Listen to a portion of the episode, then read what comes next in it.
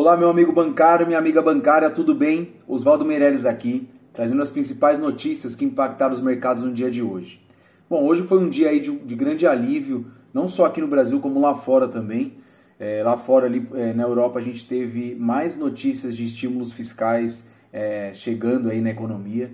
É, no Japão também é, teve aí a notícia de que eles manteram a taxa de juros que lá segue no patamar negativo, é, lá a taxa de juros é menos 0,10 ao ano, então isso tudo animou muitos mercados lá fora.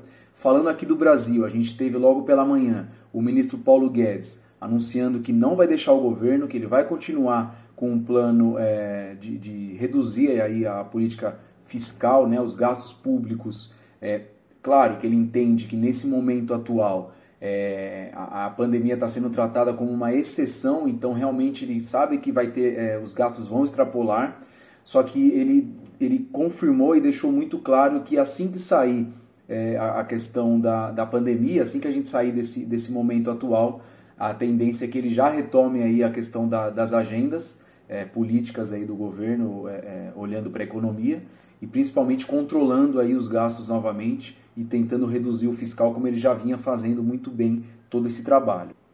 Bom, não precisa nem dizer que o mercado se animou muito é, depois que o Paulo Guedes veio aí à tona e acabou é, é subindo forte. O Bovespa fechou ali bem próximo de 4%, um pouco acima, se eu não me engano. E infelizmente o que acabou não, permitindo que o Ibovespa subisse um pouco mais ainda foi o petróleo. O petróleo ainda continua é, seguindo aí sendo um tema é, bastante sensível, então os preços do petróleo hoje despencaram muito. É, o WTI, que é o petróleo negociado lá nos Estados Unidos, chegou a cair mais de 15%, e o Brent, que é o, o, o petróleo negociado na Europa, também chegou a cair algo próximo de 10%. Então isso ainda é um tema muito delicado, não sabemos como é que vai ser o desenrolar dessa história, mas a gente segue acompanhando de perto. Bom, para complementar também, a gente tem a notícia aí do líder da Coreia do Sul, Kim Jong-un, que ele está sumido já faz mais ou menos aí 15 dias, que já tem especulações falando que ele já está desaparecido. É, algumas é, é, especulações estão falando que ele está morto, algumas não. É, a, a, própria Coreia do Sul se, se é, acabou falando aí, soltou uma nota de que ele não está morto, de que está tudo bem, que ele fez uma cirurgia delicada aí nos últimos, nas últimas duas semanas e que ele está se recuperando, está em fase de recuperação.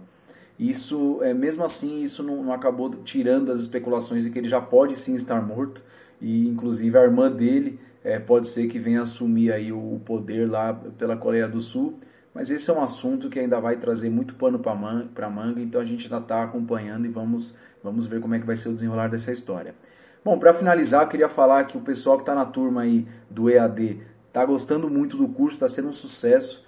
É, qualquer dúvida que tiver, pode mandar no nosso inbox é, aqui do, do, do, Instagram, mas também tem o grupo do WhatsApp é, particular. Qualquer coisa, pode mandar para a gente, a gente fica à disposição. E muito obrigado pela atenção de todos. Um abraço, eu fico por aqui. Até mais. Essa foi mais uma edição do Bank News, o jornal do bancário. Se esse vídeo e os nossos conteúdos estão fazendo sentido para você e te ajudando, compartilhe com o pessoal da sua agência, ajude a gente a atingir mais pessoas para que consigamos construir um mercado melhor. Nos comentários, seja no Spotify, Google Cast ou no YouTube, vocês vão ver as nossas redes sociais. Sigam Você Bancário, mandem suas perguntas e em breve vocês verão a revolução que faremos na sua carreira. Um grande abraço e uma excelente semana de negócios.